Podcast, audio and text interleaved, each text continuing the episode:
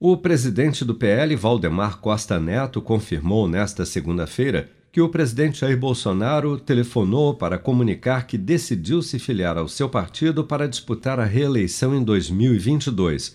Bolsonaro já estava há quase dois anos sem legenda após sair do PSL em novembro de 2019. Em uma conversa com um assessor, a qual a imprensa teve acesso, Valdemar Costa Neto também confirmou que dirigentes do PL, aliados de Bolsonaro e partidos com os quais o presidente vinha negociando a sua filiação, já foram informados sobre a decisão.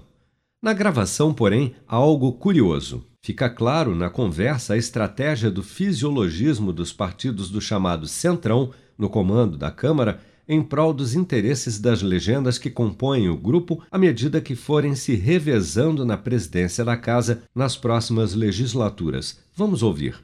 Eu sempre falo com o presidente, sempre tive contato com Bolsonaro e agora nós tivemos um contato anterior que as coisas andaram e tanto é que eu fiz aquela nossa gravação convidando o presidente para vir para o partido. Hoje ele me informou que falou com o Ciro, e que tá, falou com os outros partidos, quer dizer, ele tem que se entender com todos, nós temos que nos entender, para que todos sejam atendidos. Porque política é isso. Hoje o PP tem a presidência da, da Câmara, amanhã vamos querer, vamos querer ter essa presidência. Tem a reeleição do Arthur, vamos apoiar e, a, e depois de nós vai vir o PRB. Todos, todos têm que crescer, todos têm que ter é, é, é, essa vantagem. E não pode ficar para trás. Nós temos que, se nós temos um grupo, temos que estar unido. Mas ele falou comigo que falou com o Ciro hoje, e o Ciro entendeu, e vamos então tocar para frente o assunto, vamos ver quando que vamos fazer essa filiação, tá bom?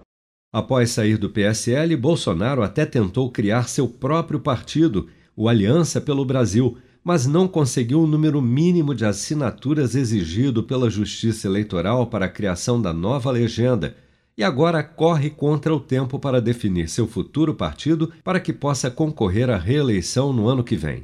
A ida do presidente ao PL, no entanto, ainda depende de uma última reunião a ser realizada nesta quarta-feira com a cúpula do partido, antes que seja anunciada oficialmente a sua filiação.